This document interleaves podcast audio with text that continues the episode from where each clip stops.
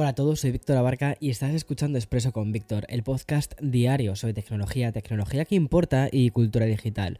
Y bien, este es el primer episodio de una, de una semana en la que vamos a repasar las últimas novedades del CES, las cosas que nos ha dejado la semana anterior, pero sobre todo también vamos a hablar de los rumores mm, que hay además son, ya muy, demasiado potentes. Entonces por eso te tenía que contar sobre mm, el dispositivo de realidad virtual de, de, Apple que están revolucionando el sector tecnológico y también la confirmación de los 4.000 caracteres en Twitter. Vamos a dar paso, vamos a empezar una semana. Para mí esta es la primera semana del año, te voy a contar por qué. Así que espero que te hayas preparado un buen expreso. Yo aquí tengo el mío, de hecho, mira. Además que hoy me ha quedado, tengo que decirte, perfecto. Vamos al lío.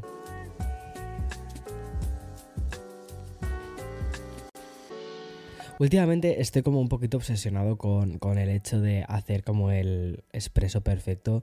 Así estoy probando diferentes em, tipos de café, diferentes tipos de tueste. Y la verdad es que he encontrado cafetería, una, o sea, una, no sé cómo se, no sé cómo se dice, un roaster un, ¿sabes? Donde hacen, donde... Eh, hacen el roast del café. No sé, ay, ahora mismo no me sale, no me sale decir, explicarlo. Eh, pero creo que tú me entiendes, ¿no? Y he encontrado una cerca de, mi casa que la verdad es que lo hacen, que estoy flipando. O sea, me parece que es de los mejores cafés que he probado. O sea, me parece una, pasada. Y mm, estoy consiguiéndolo porque cada vez que cambias de café tienes que aprender a cómo eh, tiene que ser la densidad del grano, cuánto grano tienes, o sea, cómo tienes que moler ese grano, cuánto grano, cuánta cantidad de café tienes que poner en cada uno de los shots que te vas a hacer de café. En fin, un poco una locura, como una pequeña alquimia que mola bastante, la verdad. O sea, me estoy volviendo un friki del café, pero ya un nivel como decir, ok, Víctor, o sea, ya sabemos que tienes dos podcasts eh, en el que directamente has puesto nombres de cafés, café con Víctor, expreso con Víctor, pero ya esto que es como el, el siguiente nivel de, de fanatismo. Me gusta, me gusta, tengo que serte muy sincero, me gusta. Y también me gusta que en esta segunda semana ya estemos empezando a ver noticias potentes del año y no solo las noticias relacionadas con, el CES de la semana pasada. Y es que no sé si te pasa a ti también esto un poco. déjamelo también si quieres en comentarios, si quieres escribirme en Instagram o lo que tú quieras. Pero no sé si te pasa a ti también un poco que la, realmente la primera semana del año, la que empezamos justo con el, lunes pasado, ¿no? que, que fue día 2, em, no la sientes como todavía una semana del 2023, no la sientes como un nuevo año. Sin embargo, es la segunda semana del año, cuando ya la gente se empieza a reactivar, la gente ya te empiezan a entrar los emails, te empiezan a entrar noticias interesantes, cuando dices, ey, ey, ey, que acabamos de empezar un año y este año tiene muy buena pinta. Estoy, te soy muy sincero, te soy muy sincero, empecé, eh, terminé el 2022, como te dije en un vídeo, un poquito como diciendo, ok, tengo ganas del 2023, porque el 2022, aunque ha estado muy bien a nivel profesional, eh, ha estado bastante bien a nivel personal, eh, creo que uno de, mis grandes hitos ya te los conté, pero también he tenido eh, pérdidas a nivel personal, entonces ha sido como como, uff, tengo ganas de pasar página a un, a un 2023 en el que las cosas vayan guays. Y de hecho, eh, el otro día es que se lo estaba contando un amigo. Y es que tengo. Estoy, estoy desviándome completamente de Expreso con Víctor y te estoy haciendo un café con Víctor. Ya sabes, si no escuchas Café con Víctor, Café con Víctor es el podcast que publico los domingos. Como el sábado lo locuté el podcast de, Café con Víctor, creo que me ha debido de quedar con ganas de más. Y de hecho, eh, estoy pillándole un muy buen ritmo a Café con Víctor de nuevo. Es el podcast con el que empecé todo, ¿vale? Que dejé completamente abandonado porque soy idiota eh, y que ahora mismo estoy volviendo a relanzar y la verdad es que lo estoy haciendo, ¿sabes? Lo estoy haciendo con cero pretensiones, con ninguna intención de que... Eh, de nada, ¿sabes? De pasármelo bien, ya está. Bueno, lo que te contaba, le decía el otro día a un amigo, eh, ya que me estoy desviando 100% de expreso de las noticias, que em, para mí todos los años, o sea, tengo como una estrategia como tic, eh, iba a decir TikTok, ¿vale? Pero como una estrategia como de, eh, ¿se llama TikTok? Bueno, da igual, em, que los años pares, ¿vale? Los utilizo para lanzar algo para hacer algo nuevo, algo así como que me saca un poco de mi zona de confort. En el 2022 fue el curso para creadores de contenido, que la verdad es que estoy contento, está yendo muy bien, estoy contento, está teniendo una muy buena recepción y sobre todo una cosa muy guay, es que me habían dicho bastantes personas que me dijeron, no te frustres si ves que la gente no termina el curso, si ves que la gente se apunta a tu curso pero no termina de hacerlo. Y la verdad es que estoy viendo que me, dieron un porcentaje, la verdad que era demoledor y dije, es que no mejor ves. O sea, si la gente, uno, se va a gastar este pastizal, porque barato no es, es un curso caro, ¿vale? Es un curso con un precio elevado y uno de los motivos es porque el contenido que hay creemos que es muy bueno, creo que es muy bueno. Em, y también porque quería que la gente que lo comprase realmente fuese a aprovecharlo, ¿sabes? Y creo que también ese ha sido uno de los motivos por los que estoy viendo que la gente lo está terminando y eso es una cosa que me fascina. Bueno, total, retomo. El 2022 fue para mí el lanzamiento del curso para creadores y 2023 para mí son estos años TikTok o TikTok. Bueno, como si fuesen las estas las agujas del reloj, ¿no? Son los años de de afianzamiento, bueno, de, mm, consolidación, ¿vale?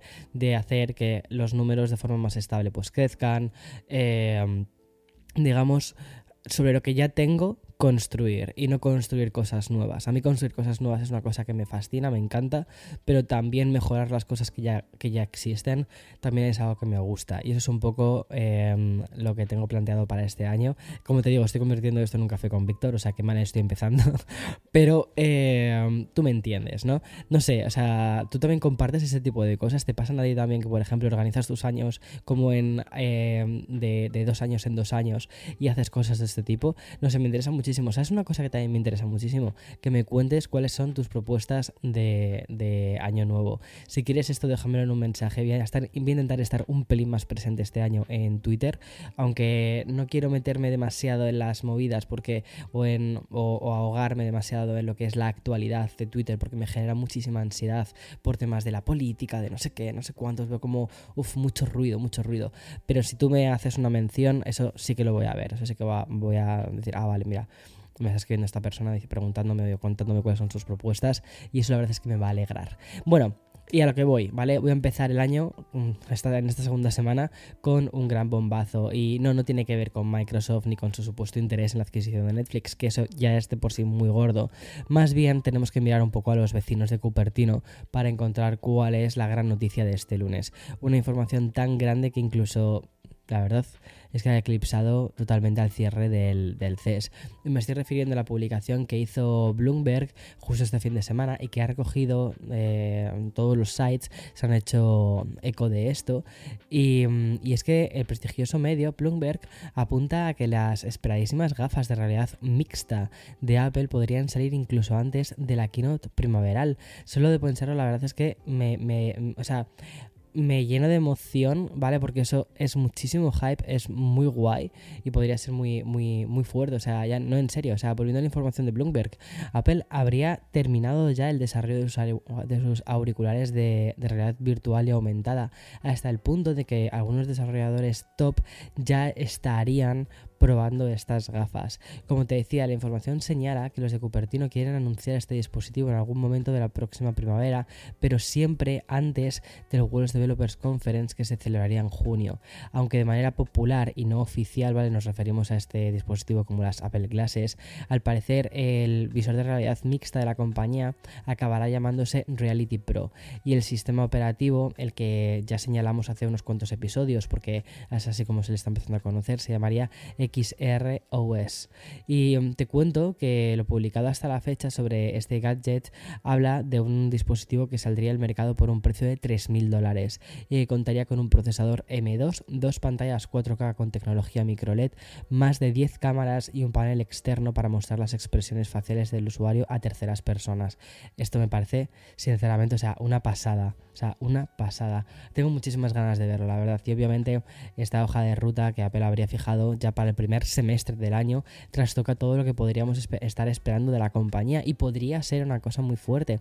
Y es que por fin veamos un cambio en los lanzamientos de Apple que llevan siendo muy similares desde hace muchísimos años. Y es que siguiendo con esta información publicada en varios eh, medios, el lanzamiento del dispositivo de realidad virtual de Apple afectaría también, como te digo, al resto de la línea de productos de la compañía durante este 2023. Básicamente porque muchos de los grandes ingenieros de software han sido reasignados al equipo que ha hecho X, eh, XROS. Y por esto Apple no tendría prevista ninguna gran actualización en la próxima versión de su sistema operativo iOS. Es decir, nos quedaríamos con iOS 16, ni tampoco para iPad, nos quedaríamos con lo que tenemos, Apple Watch, macOS 14 o incluso los, productos de, audio. Todos se quedarían con las mismas versiones del sistema operativo. Y de hecho, otra de las grandes informaciones lanzadas este fin de semana por, los expertos en la actualidad de, Apple aseguran que se han producido, ¿vale? Eh, incluso la cancelación del desarrollo del iPhone S, eh, del iPhone SE lo cual eso sí que me parece como una especie de, con perdón, un pequeño tiro en el pie, porque creo que muchísima gente estaba con muchas ganas de un iPhone SE, que yo creo que iba a ser el iPhone mini que no tuvimos. Yo más que una cancelación, sinceramente creo que va a ser un retraso, porque creo que sí que hay mucha gente que quiere un nuevo iPhone mini. Y al parecer los de Cupertino habrían informado ya a los diferentes proveedores que no se lanzaría ningún modelo SE de cuarta generación, y esto contrasta muchísimo con los rumores que hablaban de 2024 como el año en el que em, Apple sacaría este nuevo modelo de, nuevo modelo de teléfono al mercado y no este, ¿vale?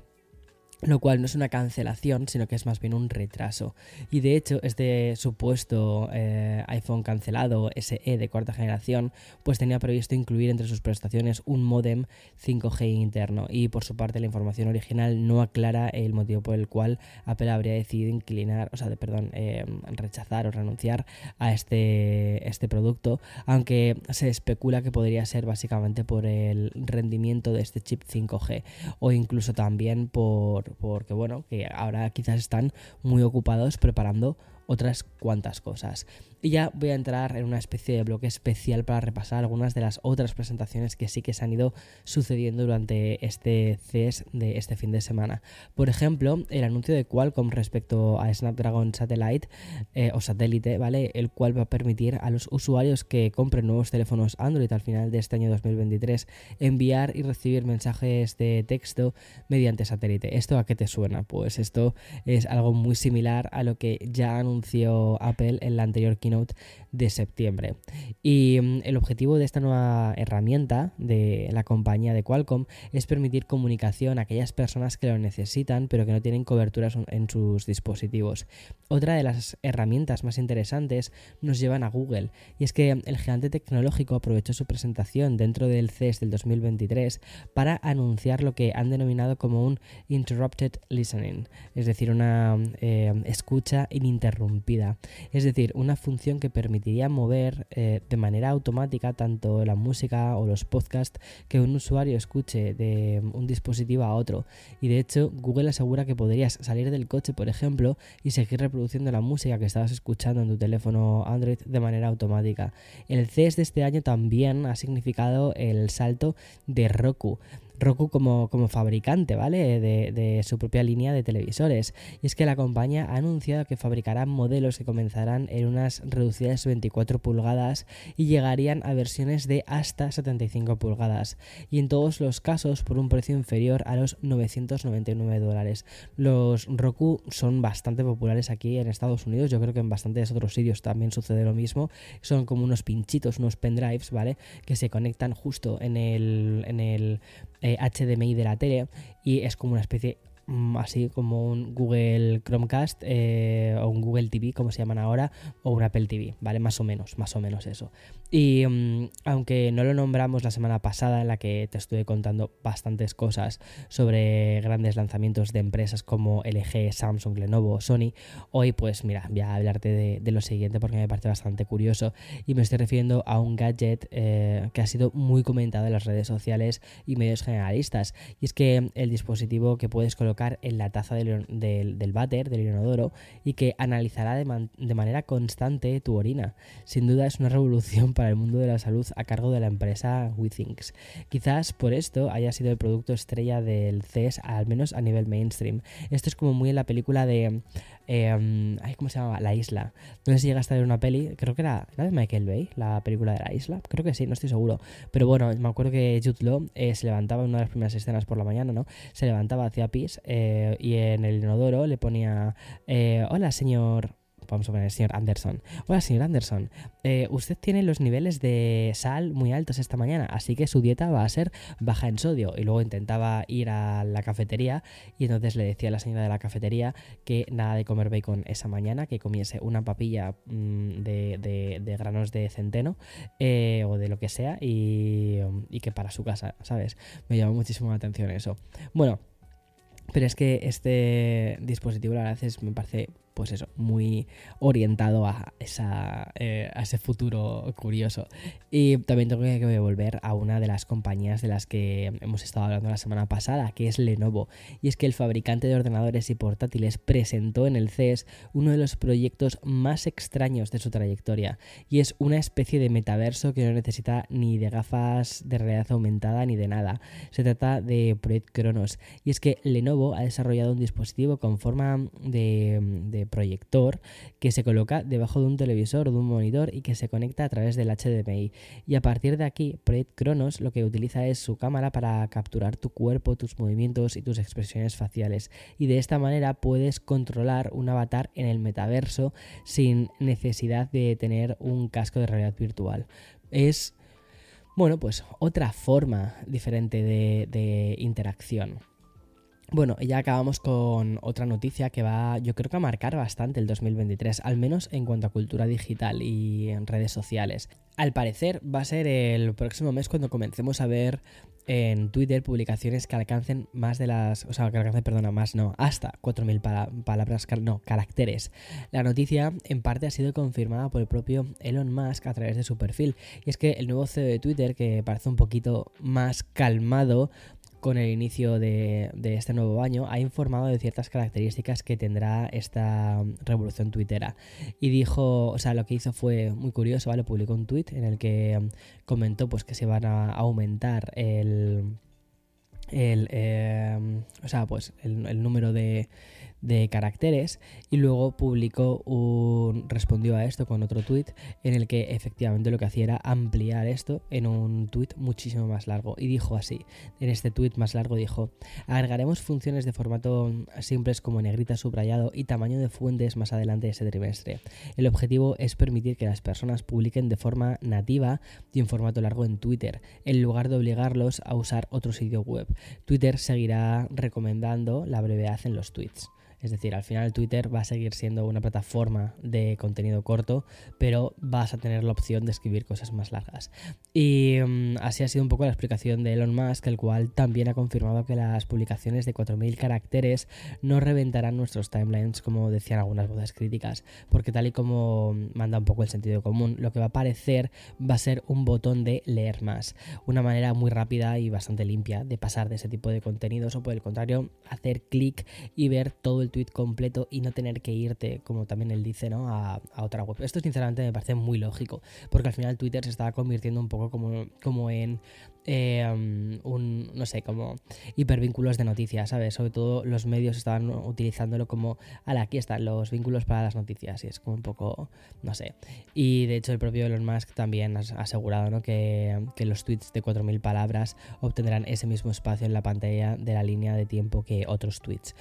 Bueno, está, es curioso. Yo creo que se va a poder ampliar mucha más información sin tener que salir de Twitter. Vas a poder explicarte mucho mejor eh, ciertos comentarios que vayas a, hacer.